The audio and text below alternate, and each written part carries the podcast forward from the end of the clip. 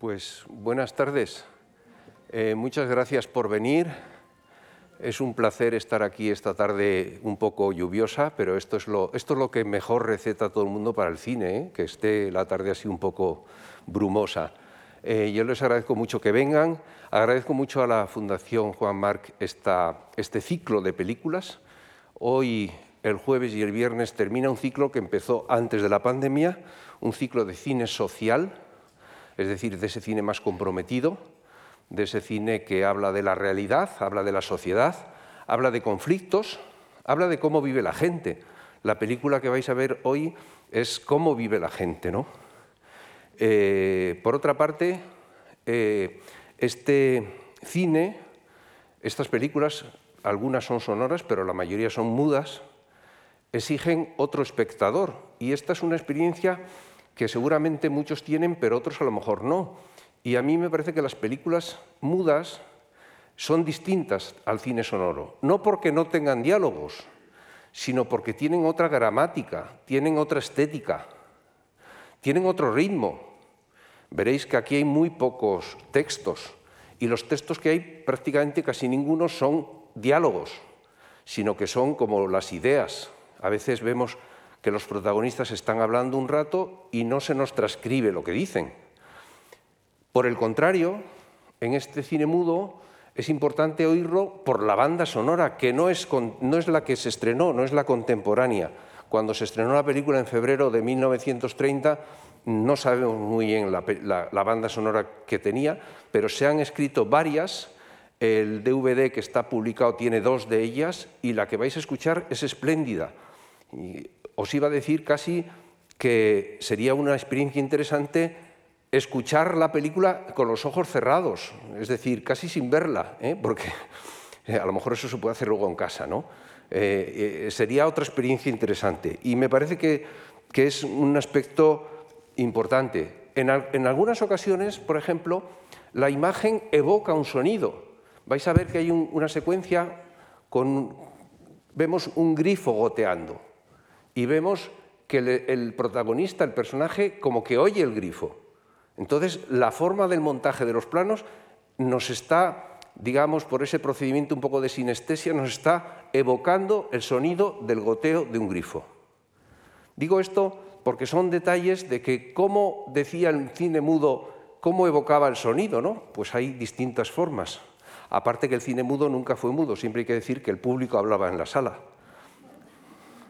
Público, en clase yo siempre cuento aquella carta de un lector de la vanguardia que escribe al periódico quejándose del cine sonoro porque había que estar callado en la sala. Y eso era un esfuerzo. ¿eh?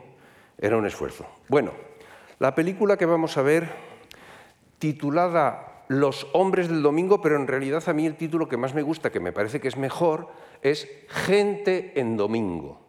Gente en domingo. Por eso he puesto yo ese segundo título, que me parece que es mucho más correcto, porque gente es más genérico y luego yo creo que, evoca más la época. Esta película eh, rodada en el verano de 1929, es una película muy singular, muy distinta, no solamente por su forma artística, sino ya por el, mero hecho de la, de la, producción. Yo creo que funciona esto así. Se escribió aquí, en este café, en este café romántico en Berlín, es decir, que no era una película de estudio, no era una película hecha por guionistas profesionales, no, era una película hecha por jóvenes. Estaban, entre otros, estaban, eran cinco básicamente.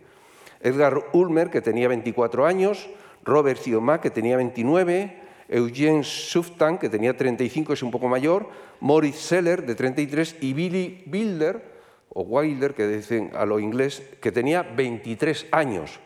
23 años en, hace 100 eras adulto, hoy diríamos es casi un niño, ¿no? 23 años es casi un chico, un, posadolescente diríamos hoy. Digo esto porque eh, en parte esta película la hacen un poco por casi diríamos de, de broma, ¿no? La hacen en ese café, escriben en las servilletas lo que se les ocurre. Luego, al cabo de los años, cada uno de ellos explica la experiencia y no coinciden. Ninguno coincide. ¿Qué fue lo que dijeron? ¿Qué fue lo que hicieron? Porque fijaos bien que están estos cinco, estas cinco personas que primero crean como una especie de pequeña productora, porque como no se habían hecho caso en ningún sitio, le llaman Film Studio 29, le llaman.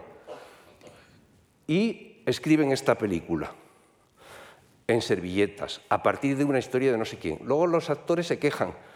Los actores que no son actores, que son gente a la que contratan, se quejan de ellos porque dicen que, que no les han dado un guion, que no les han dado diálogos y que están improvisando constantemente, que están improvisando.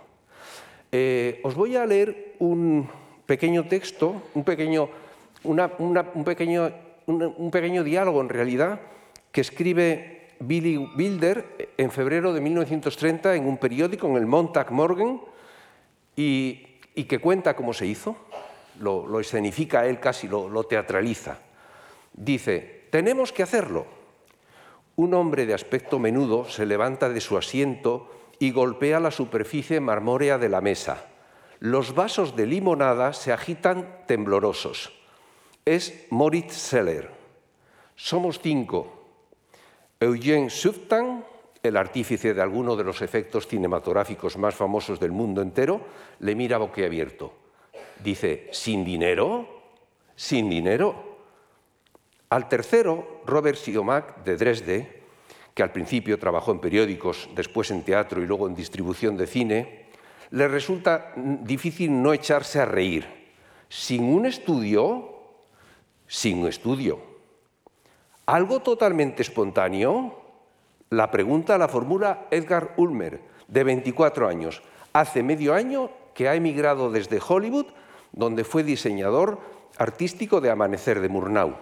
Dice, totalmente espontáneo el quinto soy yo, Billy Wilder. ¿Estamos todos de acuerdo? Sí, de acuerdo. Espontáneo, sin estudio y sin dinero. Fue así como nació Film Studio en la mesa de una cafetería en junio de 1929. De manera que estos, estas personas que salen aquí acreditadas, unos sí, otros no, por ejemplo, Fred Zinnemann participó y no salen los créditos. En el guion dice que es de Billy Wilder. Billy escrito de otra manera, ¿eh? porque todavía no había emigrado a Estados Unidos. Dice que estaba basado en un reportaje de Kurt Sionmack. Luego él dice que no, que eso no fue así, que Kurt dice que escribió 50 páginas, pero Billy Wilder dice que no, que tenía solamente unas servilletas de papel y nada más. En todo caso, la experiencia, perdón, pero es que estoy solo con una mano y me cuesta un poco de trabajo. La experiencia que tienen estos cineastas es muy interesante por su carrera posterior. Los cinco tienen una trayectoria importante, muy dispar, muy, muy dispar. Billy Wilder es el más consistente, Robert Siomak, que es el que figura como director en todos los aspectos, aunque la primera parte, unos diez días de rodaje, no fue él el que dirigió, fue después un gran director de cine negro, de cine negro americano. Películas criminales, por ejemplo, esta que se tituló en España Los forajidos, pero que era un relato de Hemingway, The Killers. ¿eh? Era un relato espléndido, el relato de Hemingway, eh, protagonizado por Bar Lancaster.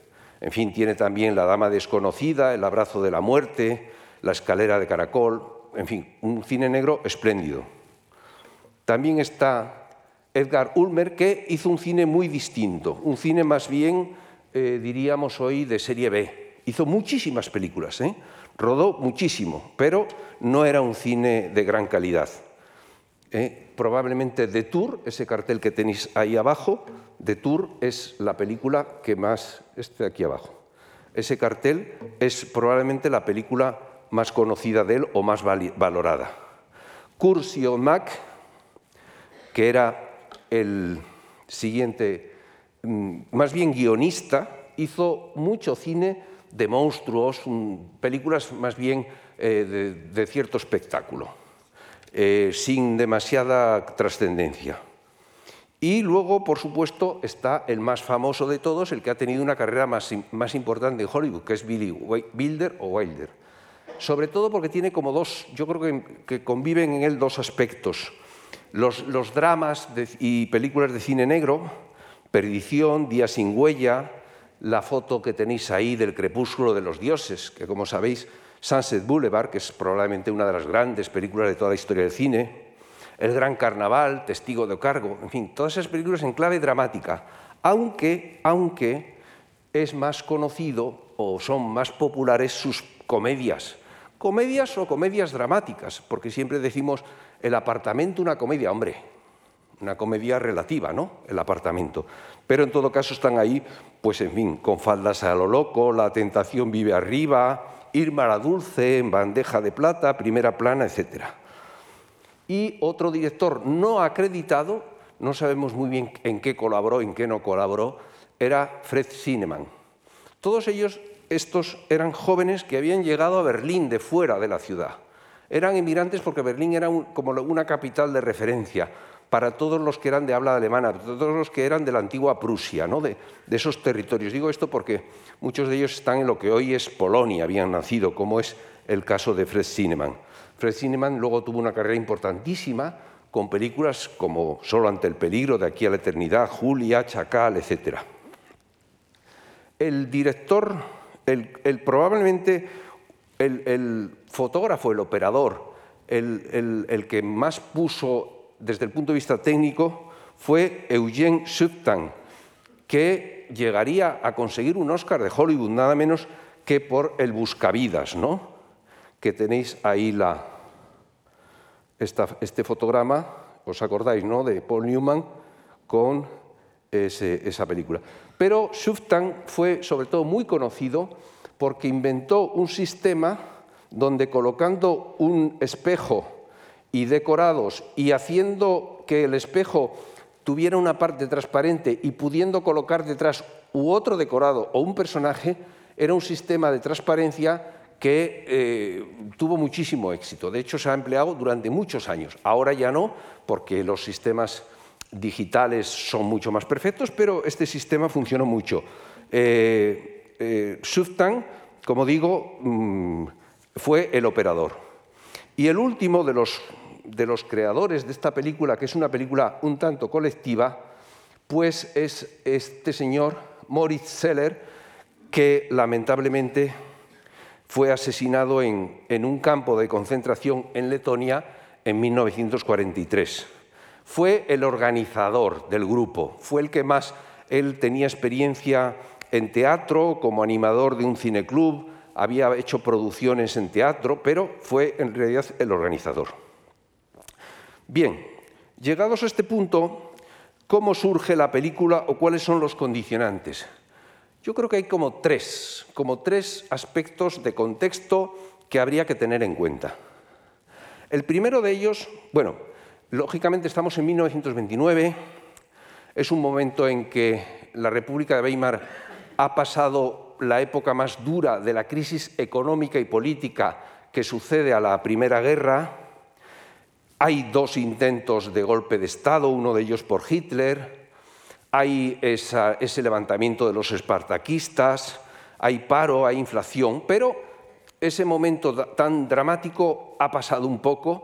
La ciudad vive, eh, el país y la ciudad viven una cierta mm, bonanza, un cierto espíritu, eh, digamos, lúdico o de optimista que desde luego nadie presagiaría que solo cuatro años después acabaría con Hitler instalado en el poder y esa dictadura tan cruel, tan sangrienta. Pues bien, en ese contexto eh, hay tres factores. El primero de ellos es que estos jóvenes trabajan o quieren trabajar y no son contratados por los grandes estudios, por lo tanto están al margen de la industria, por un lado si quieren hacer algo, se lo tienen que hacer ellos. En segundo lugar, ellos sintonizan con un cine con voluntad experimental. Ellos titulan su película, lo vais a ver en los créditos, dicen, esta es una película experimento. Es decir, no, es, no pertenece al cine comercial, es algo distinto. Y en ese sentido hay que recordar que Alemania tiene pues, figuras como Hans Richter, como Viking Egeling, etcétera, que son eh, cineastas y creadores, artistas, que a lo largo de los años 20 pues, experimentan con el cine y con el sonido y con, y con el color y con, y con las formas geométricas, buscando una especie de pintura en movimiento. ¿Qué puede aportar el cine a las artes plásticas? Pues el movimiento. Pues vamos a, intentar por ahí ¿eh? experimentar. Entonces es otro aspecto que ellos cultivan. Hay que pensar que en 1929 se rueda Un perro andaluz, que es como el punto de partida del surrealismo, cuando Dalí y Buñuel en París escriben y ruedan Un perro andaluz es contemporáneo. Por lo tanto, es un cine que la gente joven está demandando y está pidiendo. El segundo, el segundo aspecto, el segundo factor de contexto importante es eso que se llamó la nueva objetividad. La nueva objetividad es un movimiento en las artes plásticas, en fotografía, sobre todo en cine no se habla mucho de la nueva objetividad, pero sí en fotografía, como estas fotografías de Regen Patz, que es un fotógrafo alemán importantísimo, y que se definió en su momento como el arte del testimonio y del acta notarial que lanza una mirada sobre la vida cotidiana de los hombres y de las mujeres. La nueva objetividad. El arte del testimonio y del acta notarial que lanza una mirada sobre la vida cotidiana de los hombres y de las mujeres. En parte, esa nueva objetividad en el cine tiene plasmación en aquello que fueron las películas de calle, las stars en film.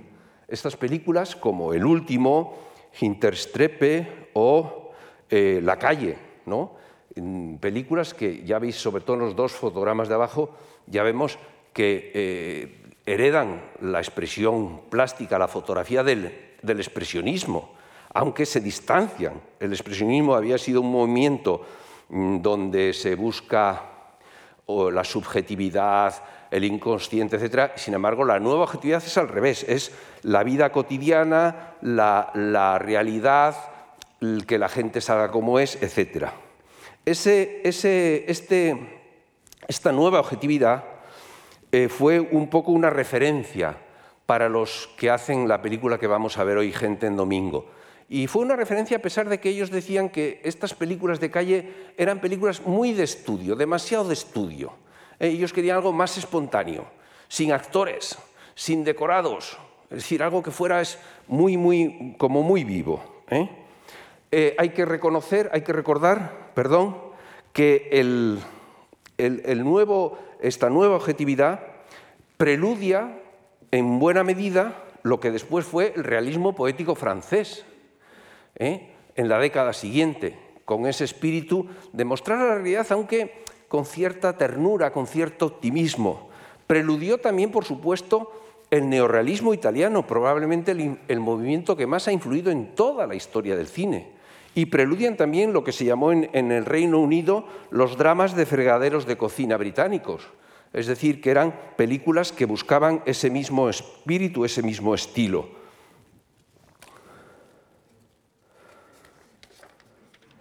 El tercer elemento, bueno, perdón, eh, hay otras películas contemporáneas que tienen ese mismo espíritu, diríamos, de, nueva objetividad, como son en Francia dos películas al menos, de 1928 está Un rayon de soleil sur Paris, esta película, eh, y Noyen, El Dorado y Humans, de nada menos que de Marcel Carnet, que cuenta una historia pues muy parecida. Veis ahí esos fotogramas con gente bañándose el río y en verano que, son muy parecidos a lo que vais a ver ahora dentro de un rato.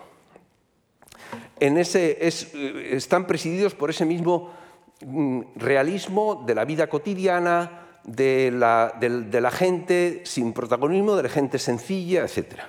El tercer elemento, además de la no objetividad y además de esos condicionantes industriales y de vanguardia que he dicho es la sinfonía urbana. La sinfonía urbana, las sinfonías urbanas habían sido pues un estilo de, película documental que hay mm, unas cuantas.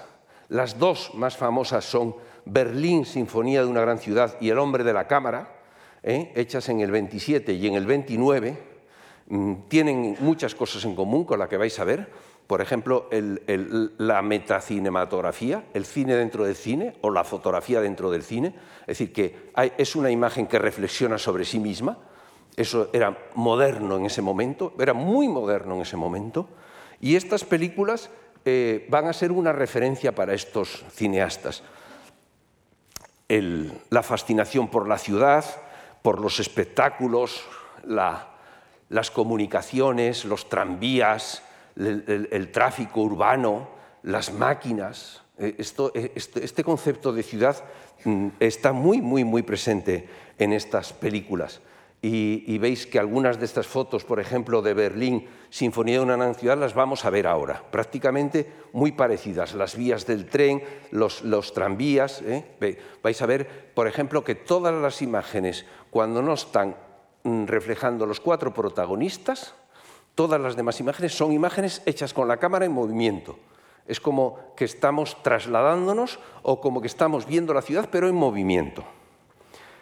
El esta idea de, la sinfonía urbana, como digo, eh, participa de ella esta película, El hombre de la cámara, que es una película que en los rótulos coincide con la que vais a ver en que es una película sin guion, sin escenarios ni actores, una película experimental. Eso lo pone en el rótulo y vais a ver que coincide con ello.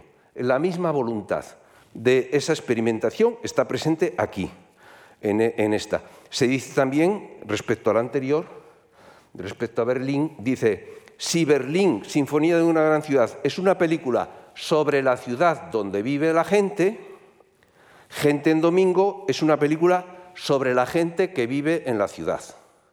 Es decir, como la idea de que ambas son complementarias o ambas tienen la misma realidad pero con distinto recorrido. ¿Cómo se produjo, cómo sucedió, cómo llegó a rodarse? Como os he dicho, se escribió la historia en las servilletas del café romántico en Berlín. Mm, dice que fueron unos 50 folios, otro dice que fueron siete, eh, en fin. Y se ambientó la historia en el lago Nicolase o eh, quizá el lago Wan. El lago Wand, Wannsee, Wannsee, perdón, en alemán es lago, fue el lugar eh, cerca de Berlín donde en 1942 tuvo la cúpula del partido nazi una reunión para mm, programar el holocausto. Digo esto porque a mí me asombró, me asombró después de lo que vamos a ver. ¿eh? La película se hizo con préstamos familiares. Un tío de Robert Siomac le prestó 5.000 marcos. Luego George eh, Ulmer puso ahorros que tenía, aunque luego después abandonó la producción. Eh, en fin, tuvo una, digamos, una producción, una, una historia un poco, un poco accidentada, pues porque eran muy aficionados. Al final un testimonio de la actriz, de la actriz que no es actriz. Era una chica que trabajaba en una tienda de discos que se llama Brigitte en la realidad, igual que en la película, y que por cierto murió hace poco con 100 años, la señora. Dice, y ella cuenta, dice, nunca hubo nada escrito. Muchas veces teníamos que estar esperando casi toda la mañana en un restaurante que había entre la estación de tren y la piscina Bansé hasta que los caballeros del equipo de rodaje acababan de preparar las escenas en la mesa de al lado. También discutían los detalles durante las muchas pausas involuntarias que había que hacer, porque solo podíamos rodar a la luz del día. Incluso durante el rodaje, Sion Mac nos daba instrucciones, cosas que se le acababan de ocurrir. Eso cuenta esta señora en, un libro eh, que se llama Billy Wilder, aquí un amigo, y y que muestra un poco cuál era ese espíritu. Como os decía, la película se presenta ya en los rótulos como ese Film Studio 1929, que no es una productora, es ese grupo de amigos, y aparece como una película experimental y sin actores. Esto es lo primero que nos dicen y lo subraya. ¿eh? ¿Quién es el protagonista? Pues son los jóvenes, Vamos, son esas cinco personas que aparecen ahí. Mm, una de ellas, una de las mujeres, solo aparece un poco al principio y al final, y el resto son los dos hombres y las dos mujeres, esta gente de que habla el título, que eh, no eran actores, es un taxista, es un comerciante de vinos, es una empleada de una tienda de discos y es una chica que trabaja como extra en el cine o modelo o algo por el estilo. En todo caso, lo nuevo también, además de que no son actores profesionales, además de que es una película experimental, es que son jóvenes. Hoy nos parece muy elemental porque mm, desde que se inventó la juventud en los años 60, como el otro día decíamos en una reunión que tuvimos en la universidad, que el, hecho de la juventud es, algo que es un invento, antes, eh, antes no existía.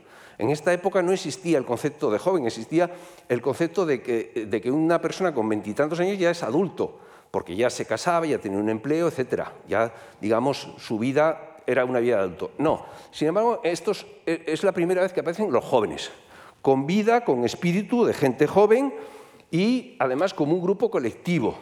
No tienen individualidades, aquí no vienen caracterizados. Como no hay diálogos, prácticamente no hay caracterizaciones, sino que más bien lo que hay es esa visión un poco colectiva de ese grupo.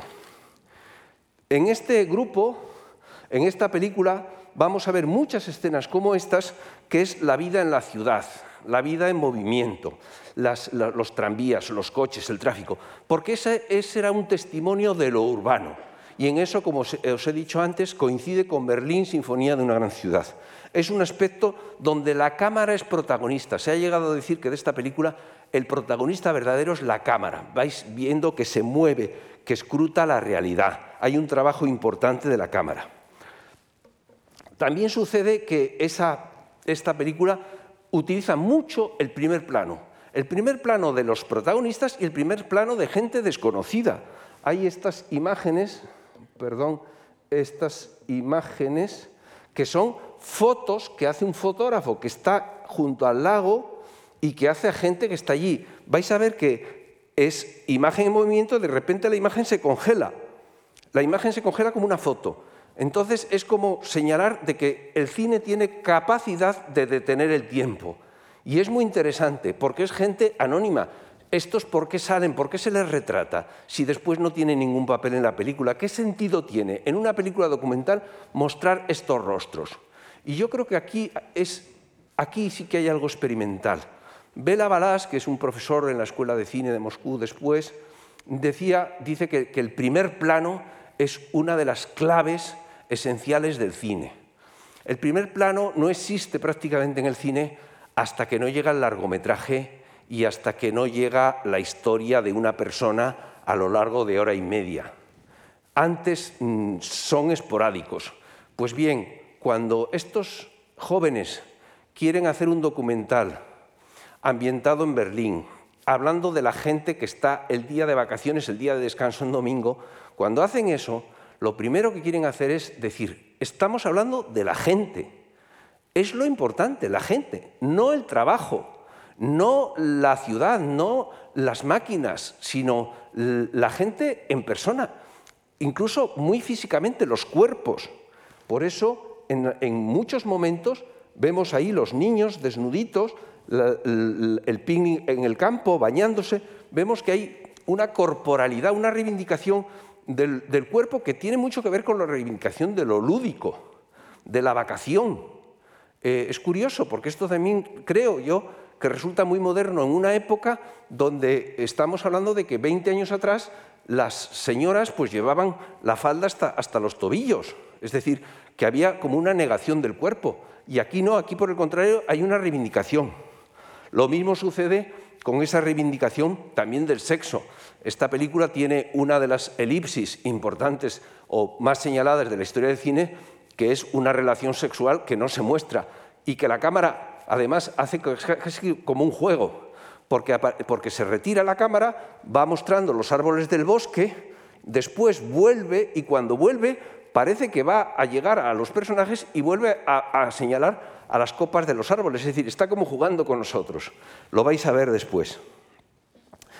Eh, tiene ese componente, como digo, de, los rostros, de los protagonistas, la singularidad y esa expresión de, diríamos, de la emoción. Por eso se ha hablado de esta película como de una, de una narrativa emocional.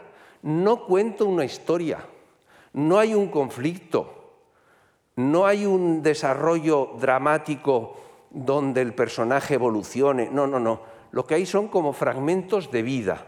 ¿Y qué es lo importante en esos fragmentos de vida? ¿Cómo se siente la gente? ¿Qué emociones siente? Hay en estos jóvenes que viven? Pues viven lo lúdico, el juego, el, jugar, y el jugar sin, sin cortapisas, de una forma un tanto ingenua. Veremos que uno de los juegos es darse azotes, a uno en el trasero le dan azotes y los demás se ríen y a ver quién le ha dado. Es decir, un juego mm, como, como los niños. Y aquí vemos esos rostros donde también está el coqueteo amoroso, el coqueteo de la gente joven, de que me gustas o de que te, te tiro los tejos, etc. Eso también está muy presente. Por supuesto, la naturaleza, el lago, etcétera. También la fotografía y el estrellato. Esta película, curiosamente, niega el estrellato de Hollywood y lo hace en una escena donde tienen fotos de las estrellas de Hollywood en una pared y entonces la rompen. Como diciendo, nosotros el cine que reivindicamos está contra el estrellato de Hollywood y para eso os muestro las fotos de las artistas y las rompemos. Es otra especie o otra transgresión que tiene. Hay una secuencia muy interesante, muy, con un montaje que es casi como, si fuera el de, el de Eisenstein, que es un señor que ve una estatua, una estatua de un prócer, de un rey o de un general, o de... y entonces se coloca allí delante y hay como un juego. Y hay como un juego que tiene cierta burla. Esta secuencia no está engarzada con el resto de la película. Si la quitamos, el resto funciona igual. Pero tiene ese juego un poco de la gente joven de bromear o por lo menos relativizar las instituciones como es el ejército o como son las figuras de los padres de la patria. Aquí os ponía esta imagen que os he puesto antes, que es la relativa a ese, lago donde juegan, donde prácticamente pasan el día. Gente en domingo es casi una crónica de un domingo y un domingo de vacaciones, un domingo de jugar, de bañarse, etc. Y la película termina cuando eh, tenía como un prólogo que sucede el sábado, transcurre durante el domingo y después ya viene el lunes y en el lunes lo que llega es esa, esa vuelta al trabajo. Vemos la gente cruzando ese puente, la gente dirigiéndose a la ciudad y en esa vuelta al trabajo y en esa dirigirse a la ciudad vemos que todo queda como más gris. De hecho, les vemos a gente con un abrigo largo, lo cual no es muy coherente con, el clima que hemos visto y, con la gente bañándose. La película se estrenó con bastante éxito en esta sala de cine en febrero de 1930. La película mm, tuvo mm, que competir, por así decir, con películas de la UFA y de, y del gran cine alemán, eh, Una mujer en la luna es de ese año, La caja de Pandora, en fin, Metrópolis había sido de un año y medio atrás, en fin, eran películas muy, muy valiosas. Entonces, cuando la película tiene que coincidir en, cartela, en cartel con esta, tiene sus, sus debates, hay debates en la prensa, y en todo caso, a Robert Siumat le valió un contrato. Al día siguiente le llamaron de la UFA para ofrecerle ser director de una película. Es decir, que, la película hizo mella, hizo mella. Al cabo del tiempo, Billy Wilder expresó su opinión sobre lo que era la película. Y la expresó eh, con la siguiente frase con la que quiero concluir esta presentación. Dice, y es una imagen que no vamos a ver, porque seguramente se escribió y se rodó, pero después no se ha podido reconstruir, porque hay una imagen de una sala de cine que, que no, no, no, la vemos, no está. Dice, Billy Wilder, dice, al final de la película hay una breve escena que puede ser el ejemplo más claro de lo que tratamos de expresar. Pasados el sábado y el domingo, casualmente nuestros jóvenes se quedan de pie sin darse cuenta delante de un cine en los aledaños de la ciudad. Detrás de ellos, un cartel anuncia La magia del fin de semana, un cartel como que de una película que se titula así, La magia del fin de semana. Y sigue diciendo, esa es la diferencia que queremos mostrar entre el filme de fin de semana del interior del cine y la realidad del domingo que nuestro joven quinteto ha experimentado. O sea, en definitiva, una reflexión sobre el diálogo que existe entre la realidad y su representación, que siempre inevitablemente es ficción, porque toda representación camufla la realidad. Eh, decir esto en 1929, creedme, era ya muy moderno en la historia del cine, y mucho más cuando lo dicen jóvenes de 22, 23 años que después van a tener una trayectoria grande. Pues nada más, muchas gracias y que disfruten ustedes de la película.